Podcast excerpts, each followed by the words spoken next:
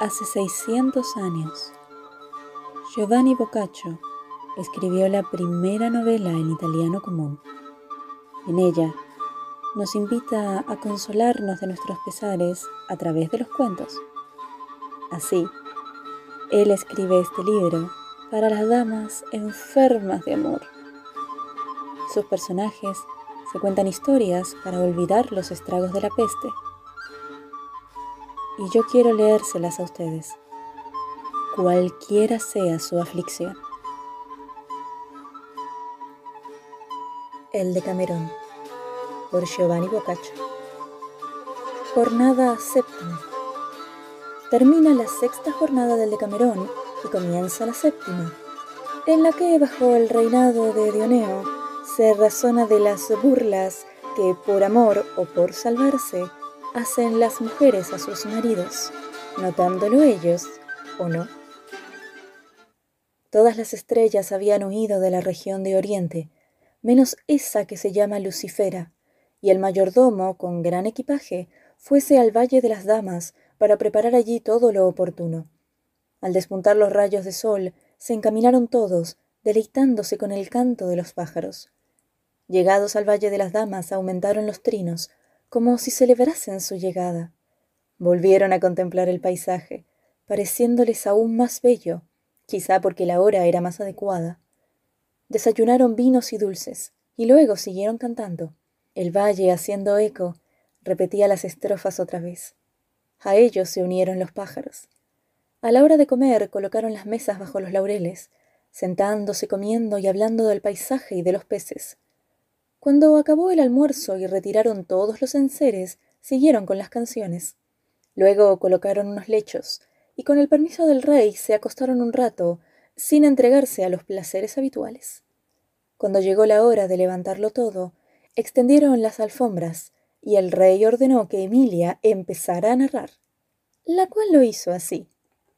Narración primera. Juan Loteringui oye de noche llamar a su puerta. Después avisa a su mujer y ésta le hace creer que es un fantasma. Acuden a conjurarlo con una oración y la llamada cesa. Mucho me habría gustado, señor mío, que fuera otra persona quien iniciara el tema, pero ya que me lo ordenáis a mí, lo haré con sumo gusto. Me aplicaré, queridas amigas, a deciros algo que pueda redundar en vuestro provecho. Si sois como yo, que me asustan los fantasmas, entonces sabréis rezar una oración que los ahuyente. Hubo en Florencia, en la calle de San Brancio, un lanero llamado Juan Loteringui, hombre que era aplicado en su arte, pero que no entendía nada de lo demás. Dada su bondad, le habían hecho sochantre entre los coros de Santa María la Nueva. Este cargo le obligaba a dar ciertas limosnas a los frailes, a los que un día regalaba unos calzones, otro una capa y a veces escapularios. Estos se lo agradecían enseñándole oraciones, ofreciéndole el Padre Nuestro en lengua vulgar, la canción de San Alejo, el lamento de San Bernardo, los laúdes de Santa Matilde y otras muchas canciones que él se aprendía devotamente para así salvar su alma. Estaba casado con una mujer muy bella, llamada Tessa, que era hija de Manuccio de la Cogulla. Estaba ella muy enterada de la simplicidad de su marido, y un día se enamoró de Federico de Neri Pegolotti, joven muy gallardo y lozano, que también la correspondía.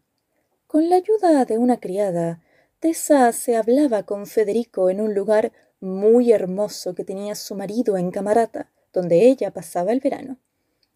Algunas veces la visitaba éste y se quedaba a cenar y dormir, pero no era muy frecuente. Federico fue allí una tarde y al no ver a Juan, se quedó a cenar y dormir con la mujer, la cual le enseñó seis de los laúdes del marido. Decidieron repetir aquella entrevista nocturna, acordando que todos los días al regresar él de una posesión que tenía cerca, parase en una viña cercana a la casa, y allí mirase una cabeza de asno clavada en uno de los palos de la viña. Dicha cabeza, si estaba orientada hacia Florencia, significaba camino libre. Si la puerta no estaba abierta, llamaría con tres golpes. Si por el contrario la cabeza miraba hacia Fiesole, debía abstenerse de pasar, porque encontraría al marido. Así se relacionaron muchas veces, pero sucedió que un día que ella esperaba a Federico y le había preparado una buena cena, llegó Juan muy tarde. La mujer, muy contrariada, guardó la buena comida en un mantelillo y ordenó a la criada que lo dejase todo en un lugar que había junto al prado. Su disgusto era tan grande que olvidó mandar a la criada que notificase a Federico la inesperada llegada de Juan. Cuando los esposos hubieron ido a la cama, llegó Federico y tocó suavemente la puerta. Esta se hallaba muy cerca de la alcoba, y Juan oyó perfectamente el golpe. Lo mismo le ocurrió a la mujer pero ella decidió simular que dormía. Al cabo de un rato, Federico volvió a golpear, y Juan llamó a su mujer y le dijo Tessa, ¿oyes? Llaman a la puerta. Ella fingió despertar y dijo mm, ¿Qué dices? Digo, repitió Juan, que llaman a la puerta. ¿Llaman? ¡Ay, Juan! ¿Sabes qué es? Se trata de un fantasma que esta noche me ha asustado mucho. Mujer, no temas, que al acostarnos recé el Teluquis, el Intemerata y otras oraciones.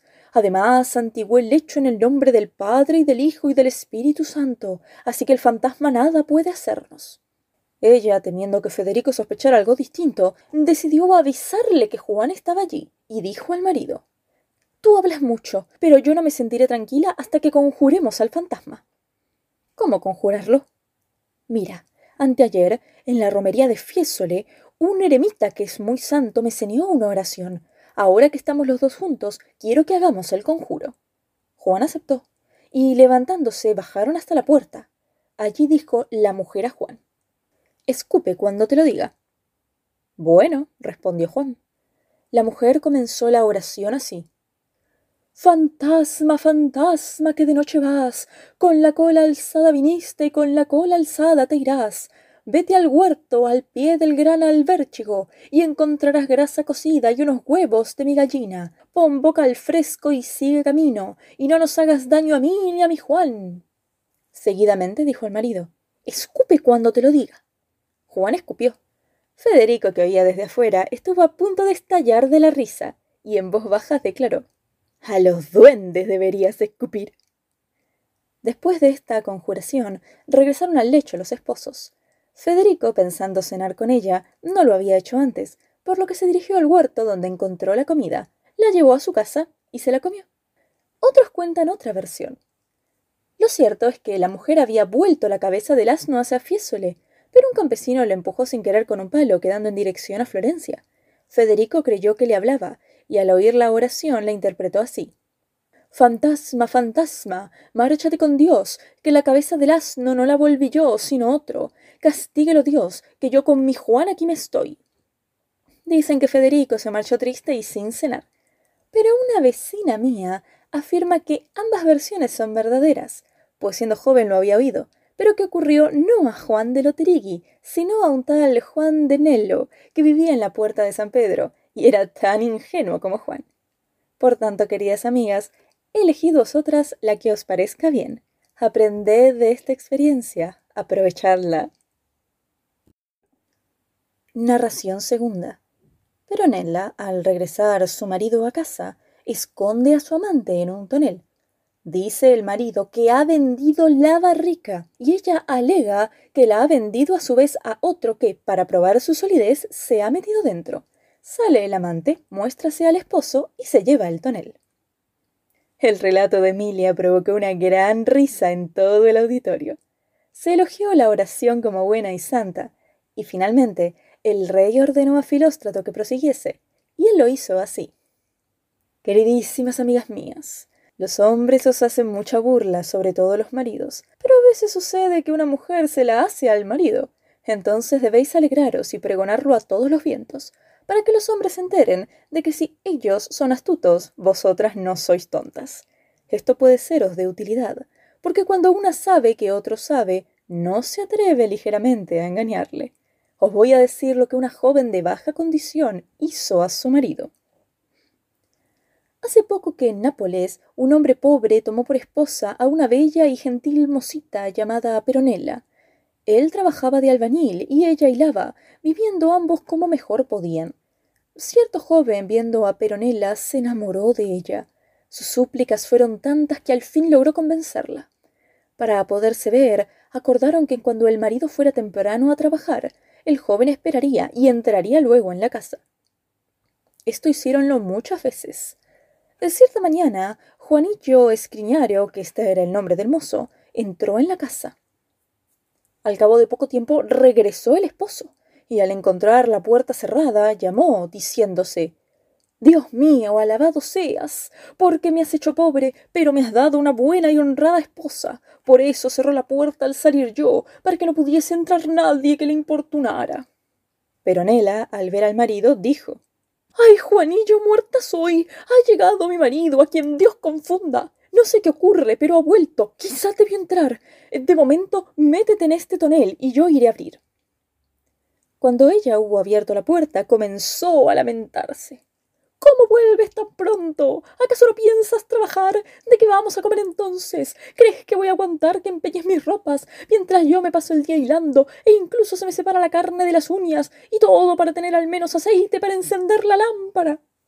Hablando así y llorando, siguió. ¡Ay, pobre de mí! ¡Qué desgraciada soy! Me podía haber casado con un hombre de bien y no quise. Las otras se solazan con sus amantes, no viendo ninguna que no tenga al menos dos o tres, haciendo pasar a sus maridos la luna por el sol. Yo, mientras tanto, por buena me veo en estos aprietos. No sé cómo no hago lo mismo que ellas. Entérate, marido, que si quisiera hacer algo malo tendría con quién, pues son muchos mis pretendientes. En cambio me porto bien, mientras tú vienes a casa cuando deberías estar trabajando. Vamos, mujer, no te pongas así. Ya sé quién eres y más lo he comprendido esta mañana. Salí a trabajar, pero no nos habíamos acordado de que hoy es San Gedeón y es fiesta.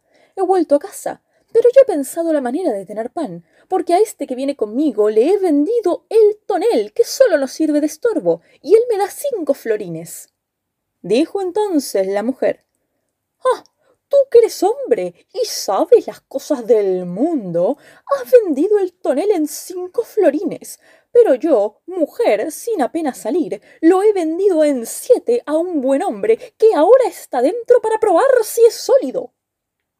El marido al oírlo dijo muy contento al otro. Bueno, hombre, vete con Dios. Ya has oído que mi mujer ha vendido en siete lo que tú me comprabas por cinco. Eh, sea en buena hora, dijo el hombre y se marchó. Peronela dijo al marido Ven y trata nuestros negocios. Juanillo, que estaba con el oído atento, al oír las palabras de Peronela, salió del tonel y disimuladamente preguntó ¿Dónde estás, buena mujer? Aquí estoy, ¿qué quieres? dijo el marido. Juanillo dijo ¿Quién eres? Necesito hablar a la mujer con quien ajusté lo del tonel. El marido repuso Habla, que soy el marido. Entonces dijo Juanillo el tonel parece sólido, pero debe de haber contenido heces, porque hay algo seco que no puedo cortar con las uñas, así que no me lo llevaré si no me lo limpiáis. Pero Nela aterció, diciendo No se deshará el terato por eso, mi marido lo limpiará. El marido se dispuso a limpiarlo, pero Nela, simulando ver lo que hacía, puso la cabeza dentro y con la mano señalaba y decía Raspa ahí, y aquí, y aún queda acá. Juanillo, mientras tanto, como no había saciado su apetito, al amparo del tonel, se aferró a ella y llevó a cabo su deseo, concluyendo casi al mismo tiempo que la limpieza de la barrica. Luego se separaron y el marido salió de donde estaba. Toma la luz, buen hombre, y observa si se ha limpiado a tu gusto, dijo Peronela a Juanillo.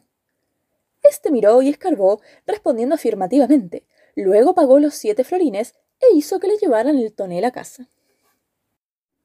Narración tercera. Yace Fray Reinaldo con su comadre. El marido los encuentra en la alcoba y ellos le hacen creer que el fraile estaba exorcizando las lombrices del niño. Después de las risas provocadas por las narraciones de Filóstrato, el rey ordenó a Elisa que prosiguiese, la cual lo hizo así. Queridas amigas, el relato del fantasma de Emilia me ha hecho recordar otro conjuro y aunque no es tan bueno como el anterior, no se me ocurre otro. En Siena, un joven de buena familia que se llamaba Reinaldo se enamoró locamente de una vecina suya, mujer muy bella, casada con un hombre rico. Esperando conseguir de ella lo que deseaba, y estando la mujer embarazada, decidió hacerse compadre de ella. De esta manera consiguió relacionarse con el marido y fue padrino de su hijo.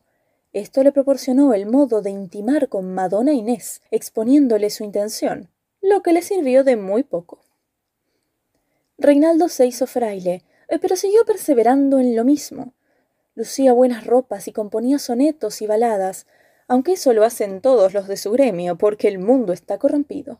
No tienen vergüenza de estar gordos, con el rostro encarnado y vestiduras elegantes, exhibiéndose no como palomos, sino como gallos. Además, aún hacen cosas peores. Sus celdas están repletas de comida, de manteca y dulce, de confites variados que dan la sensación de ser tiendas de especieros más que celdas de frailes. No se avergüenzan tampoco de padecer de gota, cuando esa enfermedad no ataca a los que ayunan o comen sencillamente. Piensan que los demás ignoran que la vida de sacrificio y oración, junto con la disciplina, vuelve a los hombres pálidos, y que ni San Francisco ni Santo Domingo tuvieron cuatro hábitos, ni paños teñidos, sino una tela burda para quitarse el frío y nada más.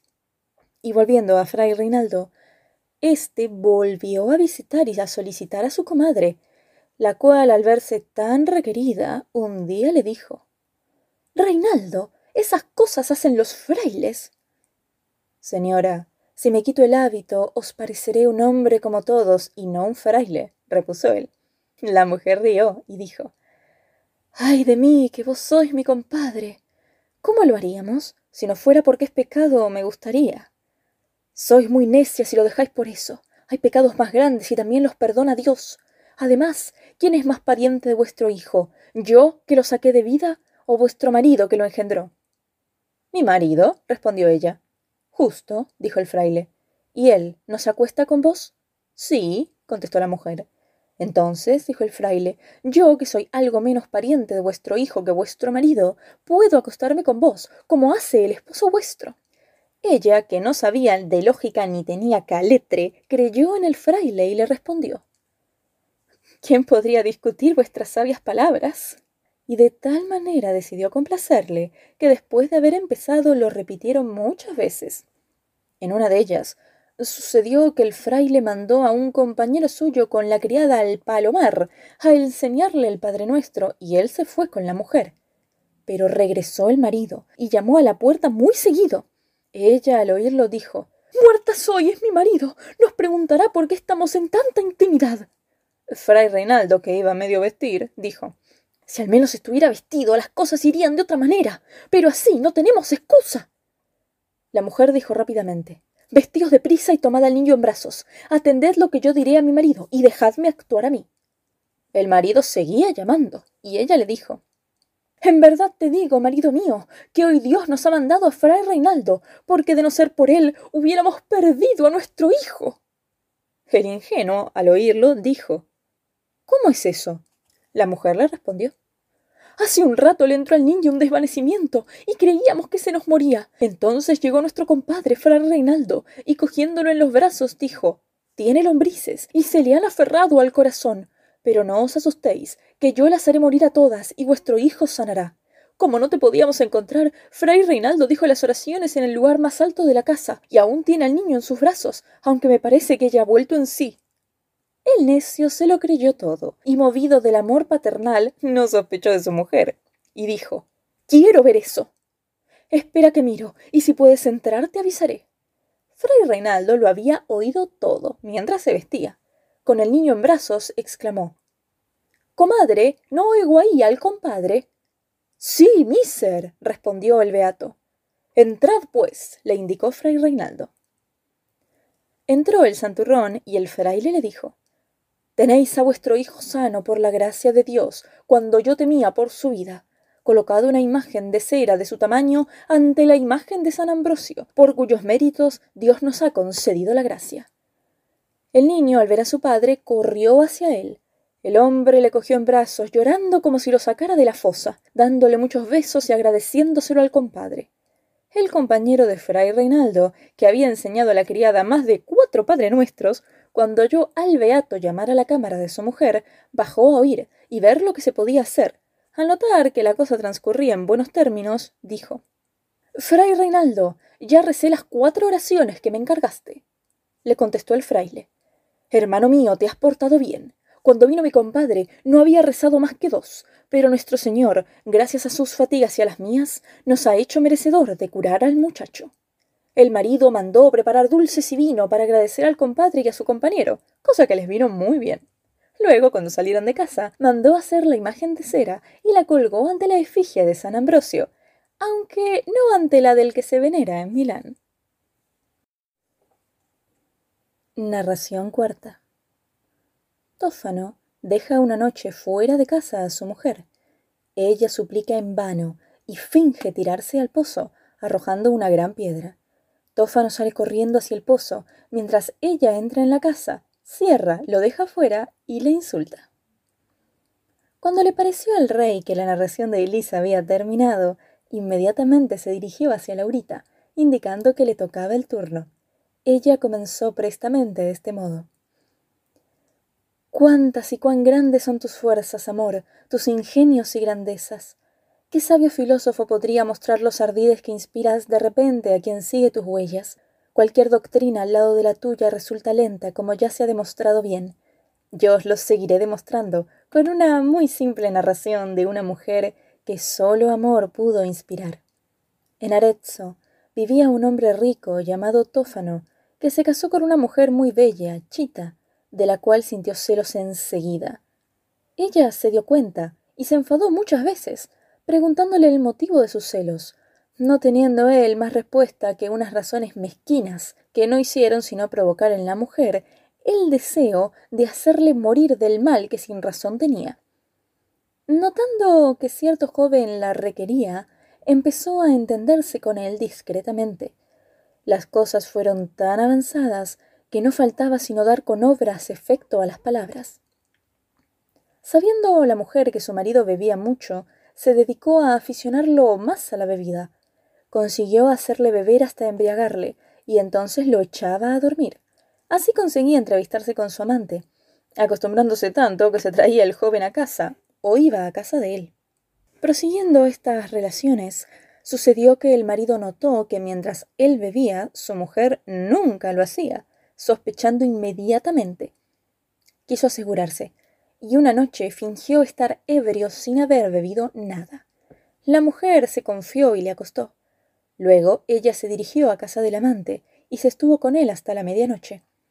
Tófano, al no ver a su mujer, cerró la puerta y permaneció en la ventana vigilando su regreso. Cuando volvió a ésta y vio la puerta cerrada, intentó en vano abrirla, y al cabo de un rato Tófano dijo Te fatigas en vano, mujer, porque no volverás a entrar aquí. Regresa por donde vienes, que aquí solo en presencia de tus padres y vecinos te haré el honor que te corresponde. Ella siguió suplicando, diciendo que venía de velar a una vecina, pero de nada le sirvió. Estaba él decidido a que todos los aretinos conociesen su afrenta. La mujer, al verlo todo perdido, dijo Si no abres, te pesará. Tófano preguntó ¿Qué me puedes hacer? La mujer, inspirada por los consejos de amor, dijo Antes de sufrir la vergüenza inmerecida, me tiraré al pozo, donde al hallarme muerta creerán que tú me has arrojado a causa de tu embriaguez. Pero ni esto consiguió convencer a Tófano, y la mujer le dijo Pues que Dios te perdone. Dicho esto, aprovechando que la noche era muy oscura, se dirigió al pozo, cogió una gran piedra y gritó Dios mío, perdóname tirándola al pozo. Al caer la piedra al agua produjo un fuerte ruido, y Tófano creyó que se trataba de su mujer, por lo que, con un cubo y una soga, salió de casa a sacar a su esposa. Esta se había escondido detrás de la puerta y entró enseguida, encerrándose. Luego salió a la ventana y dijo Ahora quieres tomar agua cuando toda la noche bebiste otra cosa. Tófano, al oírla, se volvió asombrado hacia la puerta, y al no poder entrar pidió que le abriese. Ella le habló a gritos. Por la cruz de Cristo, hombre insoportable, te juro que esta noche no entrarás. Ya no te aguanto más. Ahora todos verán a qué horas vienes a casa. Tófano empezó a injuriar y a lanzar gritos. Los vecinos se despertaron y salieron a la ventana, preguntando qué pasaba. Ella, llorando, dijo este mal hombre todas las noches bebe y regresa a estas horas. Lo soporto, pero de nada me sirve, y hoy he decidido hacerle esta afrenta a ver si enmienda. Tófano, por su parte, contaba lo ocurrido y la amenazaba. ella decía a sus vecinos ¿Veis qué hombre es? ¿Qué diríais vosotros si él estuviese en casa y yo en la calle como él? Seguro que creeríais en él. En eso podéis ver la cabeza que tiene. Me acusa de lo que según creo ha hecho él. Me ha querido asustar tirando no sé qué al pozo. Dios hiciera que le aguara el vino que ha bebido de más. Los vecinos empezaron a censurar a Tófano, echándole la culpa. La noticia corrió de boca en boca hasta llegar a los parientes de la mujer, los cuales buscaron a Tófano y le propinaron tal paliza que le dejaron maltrecho. Luego recogieron las pertenencias de la mujer y con ellas se marcharon de la casa. Tófano vio a dónde le habían llevado los celos, y como quería mucho a su mujer, insistió tanto que al fin regresó su esposa en buena armonía. Le prometió él no tener más celos y dejarla hacer lo que quisiera, siempre que fuera con comedimiento y discreción, quedando, por lo tanto, cornudo y apaleado. Viva pues el amor y mueran los tontos como él.